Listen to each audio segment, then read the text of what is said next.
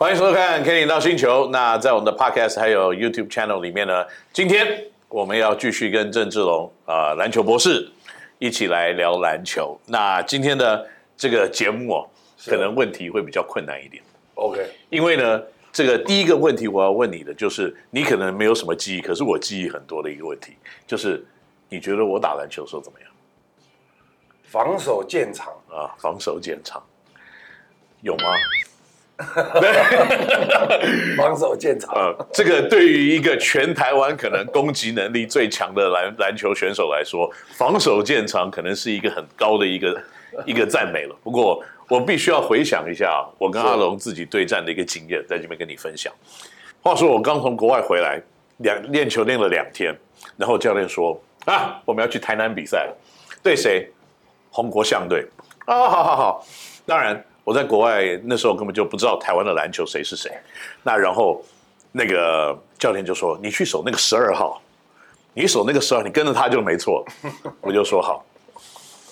结果练了一天球，就啊应该准备好了，就后来一去比赛，我大概被撞倒在地上大概十一次吧，要防守郑志龙。先要透过他的三个保镖，一个掩护，再一个掩护，再一个掩护，然后这个他他搞到看都没有看到我，所以我就不觉得他会记得我防守会有多好，因为我都在地上，他在投篮的时候，那这个是我第一次防守他的记忆。这个，所以你看啊，你没有什么记忆，可是我记忆犹新。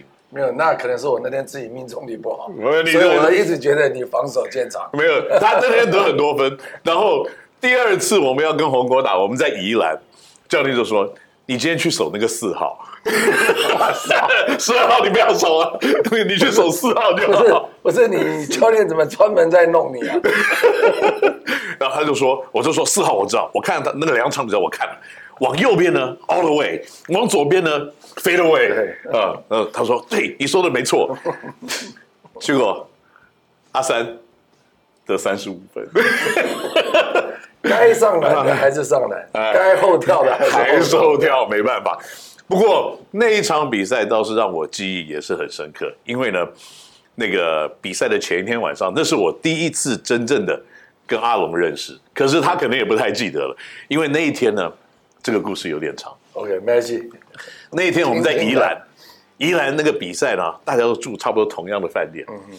然后呢，我跟曾义清，还有严超群吧，还有林呃赖国宏，嗯、我们四个去吃了一个热炒，然后回去饭店的路上呢，在路边摊看到你，还有黄春，还还有一条，还有张亚堂。嗯，然后呢，曾义清就说：“哎，他们在那边说，Kenny，我跟你讲，你这样进去呢，因为你们第一次要认识，你这样就一直敬阿龙酒，你敬酒次数多了，明天他就好手了。结果后来没有比较好手，他骗我。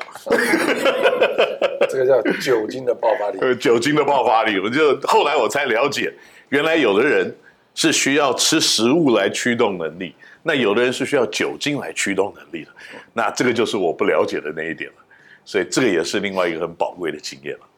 这个你也不记得了吗？因为你看场次太多了，攻击攻击顺畅的人永远不记得防守的人到底在干什么，所以这个就是一个最好的理解，好吧？那场上，那你讲这个攻击，你说我防守建长，可是，在你众多的篮球经验里面。你有没有在篮球场上刚刚开始喷垃圾话？因为我记得你不怎么跟人家讲话，嗯、常跟人家讲话是你们队里头还有一个十三号的，呃，那个、哦、那个谁就 不用讲了。那所以呢，你不怎么讲垃圾话，可是你有没有记忆比较深刻的？你有没有对谁开始起了一些怒气，然后开始喷垃圾话？记得应该是跟日本队打琼斯杯。那我基本上打球，我是比较专注在球场上的过程。对，那当然你都听得到，反正就不去回应他，久而久之他也就累了。但有一次是还蛮过分的，就是强力防守也没有起到好的作用，喷垃圾话也没有起到好的作用，然后就开始有一些这个所谓的小动作。但是球场上小动作也是很正常的，可是开始已经走向有一点。这个会受伤的边缘。对，所以那时候我心里就有一点不舒服了。然后我一个投篮，他靠近我的脚，在在我的落点附近，想要制造一些障碍。那我当然是闪掉。讲得很含蓄，闪掉制造障碍，这伸脚嘛。那我因为要闪他，所以重心整个就放掉，然后摔到地上起来。那我就跟他讲说：“你要这么打球吗？Do you want to play this way？” 啊，英文讲的很溜。对，就是那个时候讲的溜，很气。对手是。对手是日本队的那个胡子跟人家胡子，长谷川。你有没有发现今天的特别造型？长谷川城，长谷川。然后他就忽然觉得说：“哦，OK OK，没事了。”我说：“Not Not OK，Just beginning。”这个在这边翻译一下，这是我的最会的，就是对方跟他讲说：“啊，OK OK，好，不要了。”他说：“没有 OK，现在才要开始，现在才要开始啊。”然后我就开始去布这个局，因为本来我们是互相守，但是你互相守，你打下去，裁判容易看得到啊。我呢，先跟我的队友，就是他们刚好一个交叉，我就然后我知道他们的战术嘛，先做交叉，然后他还会再回头，所以交叉完之后呢，我呢就喊换，其实那个是可以不用换的。对，但我喊换，那我队友当然换了，那我就守到另外一个人，然后这个人还会再回头，长谷川回过头来还要再帮他做挡人。这就是机会，那我就假装要让我的人先走一步，就是让他摆脱我了。对，是我让他摆脱我的，所以长谷川要来做挡人的时候，我要去封我要守的那个人，所以我我的我的手就架起来，哎，这个哦，这个不用学哈，架起来，所以看起来好像是我要去封那个人，对，其实我的手就往长谷川的这个脸啪，然后就流鼻血了。然后流鼻血下来了，暂停了。他也知道，因为是你先弄完，对，那这件事情几张几盖就没事了。啊，然后我还蛮贱的，我就跑到日本队的教练前面，那个时候是小兵原校，啊，我就站在那边，站在他的前面，就大概我们这个距离，我就在想说，看看教练会不会忍忍不住出手扁我。我他还他还蛮沉得住气的。他好年轻的时候也有蛮屁孩的那一面，有没有？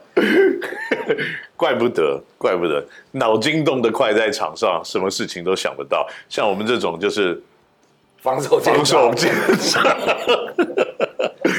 防守见长。我我觉得我好像被同样的一个战术也修理过一次，不过修理我的好像是东方界的，他也是一样。我们交换的时候，然后该那。他就直接换掉，然后就是这个过来，然后让我缝了十八针。哎，不过这个也是打篮球上一个残酷，明星级的球员跟防守见长的球员，大概就是这个样子。不过这个就是我们的过去的一些不错的一些篮球的经验，那也会让我们自己现在在篮球场上有很多很棒的一些回忆。